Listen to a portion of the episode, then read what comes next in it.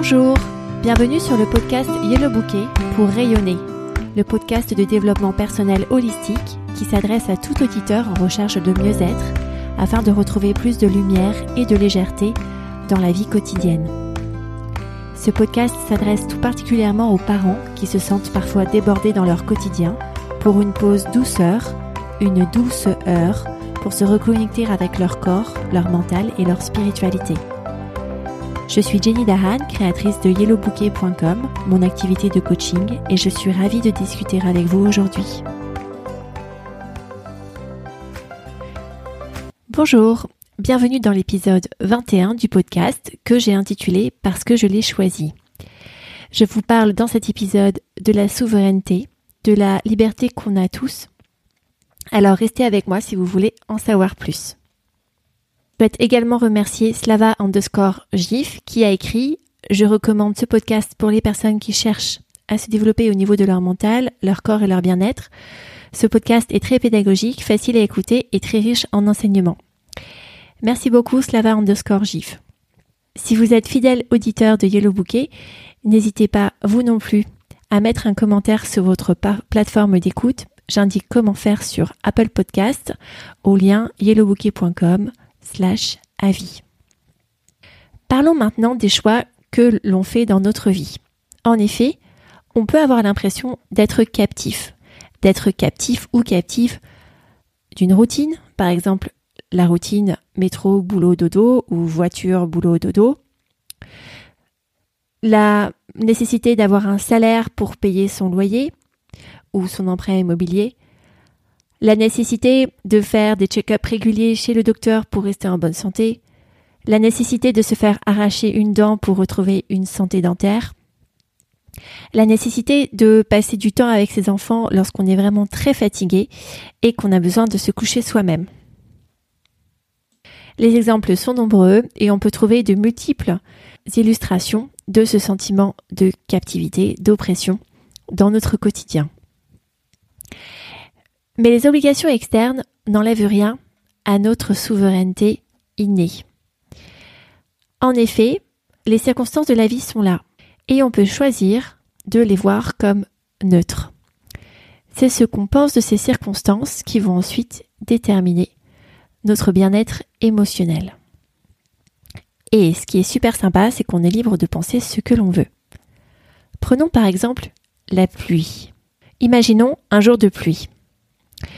Nous sommes donc dans une circonstance où il pleut. Et là, on peut penser de multiples choses à propos de cette pluie.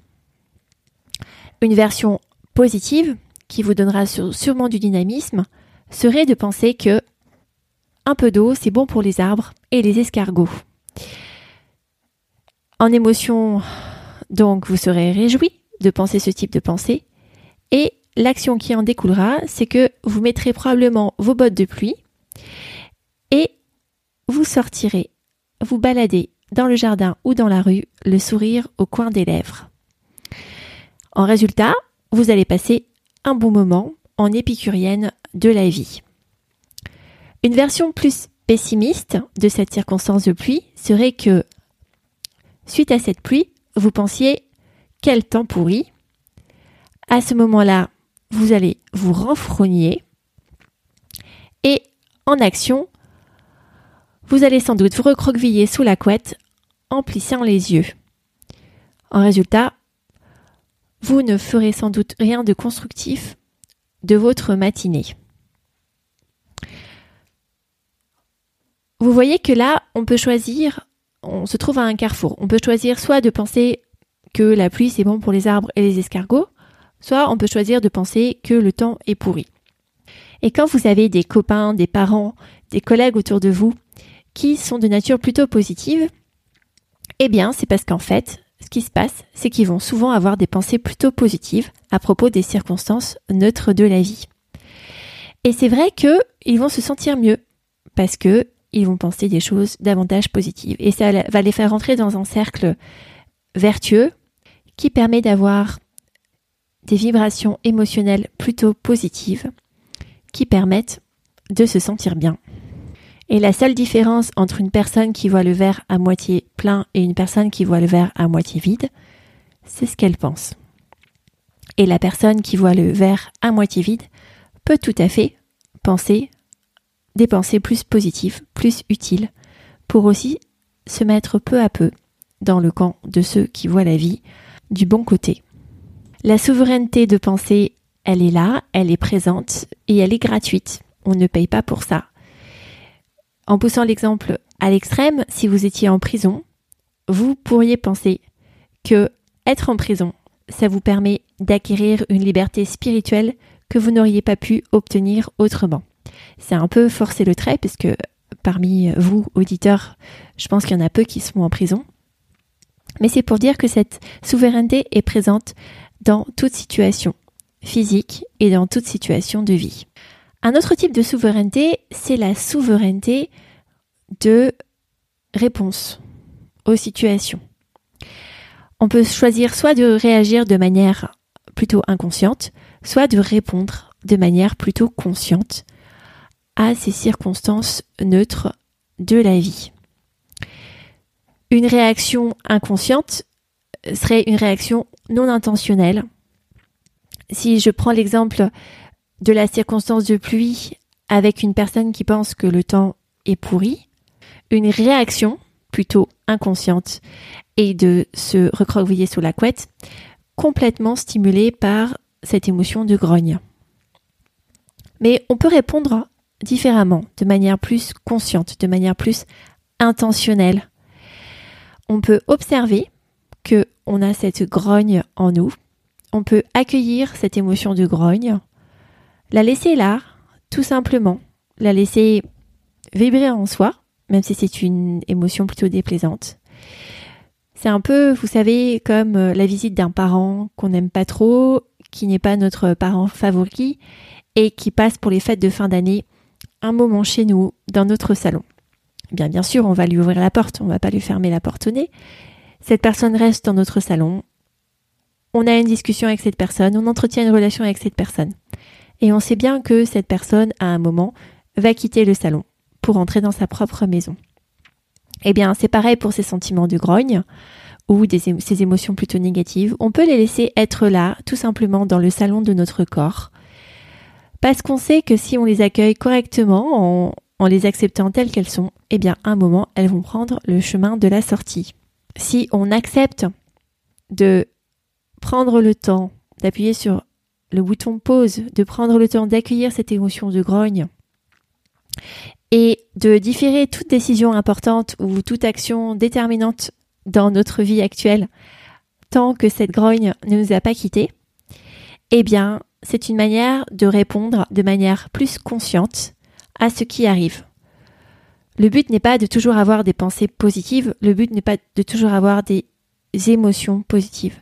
Le but est de mener une vie intentionnelle où on sait observer ce qui se passe en nous afin d'optimiser notre bien-être. Et je vous parie que faire des actions impulsées par la grogne, si ce sont des actions autres que l'attentisme, l'accueil d'émotions, la bienveillance, risque de vous apporter des résultats qui sont plutôt négatifs pour vous et que donc appuyer sur le bouton pause, différer une prise de décision, différer cette conversation avec quelqu'un qui vous est cher sur un sujet épineux, lorsque vous sentez que cette émotion de grogne vous habite, fait une différence positive pour que à moyen terme vous soyez plus heureux. Peut choisir dans ce cadre-là de mener des actions de moindre importance, comme par exemple se faire une tasse de café ou de thé bien chaude, et choisir de penser que lorsque cette grogne aura fini son travail avec nous et qu'elle sera partie, on aura les ressources pour prendre la bonne décision sur ce sujet important pour nous ou pour mener cette discussion avec euh, cette personne qui nous est chère sur ce sujet épineux.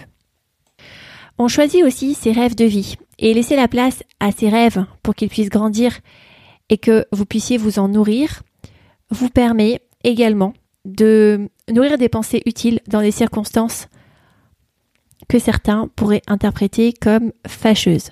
Si par exemple l'un de mes rêves de vie, c'est de me dépasser lors d'un semi-marathon, et que ça fait des mois que je m'imagine franchir la ligne d'arrivée, cela va conditionner comment je réponds aux obstacles sur mon chemin à savoir cette journée de pluie. Et s'il pleut, il est fort probable dans ce cas-là que ma pensée soit avec un bon équipement, je peux quand même m'entraîner, que je sois déterminée et que en action, je porte mon imperméable et mon pantalon de pluie et que j'aille quand même courir.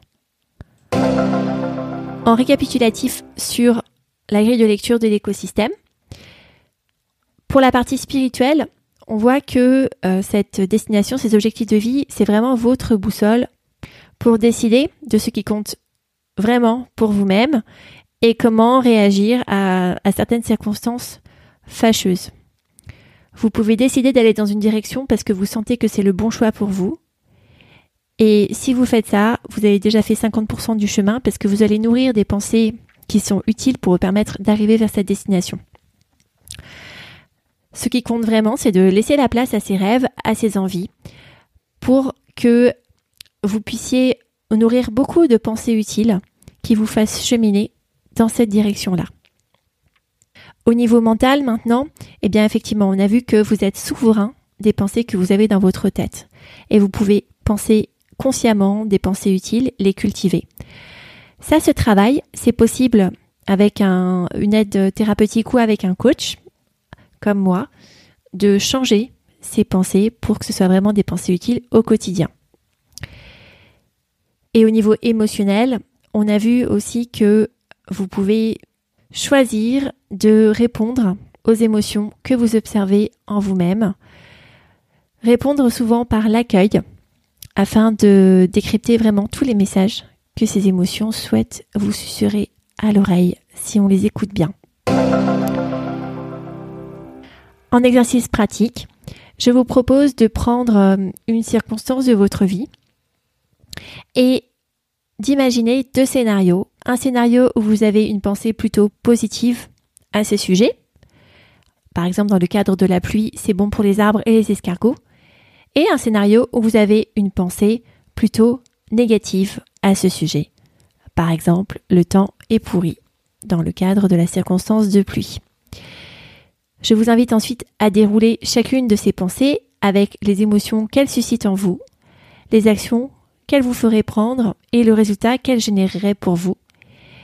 Et vous pouvez ainsi voir quel type de pensée vous donne le résultat le plus satisfaisant pour vous-même et pour votre vie. Si vous avez aimé cet épisode, partagez-le et n'hésitez pas comme Slava underscore GIF à laisser un commentaire sur la plateforme d'écoute de votre choix. Merci beaucoup pour votre fidélité et je vous dis à bientôt pour le prochain épisode.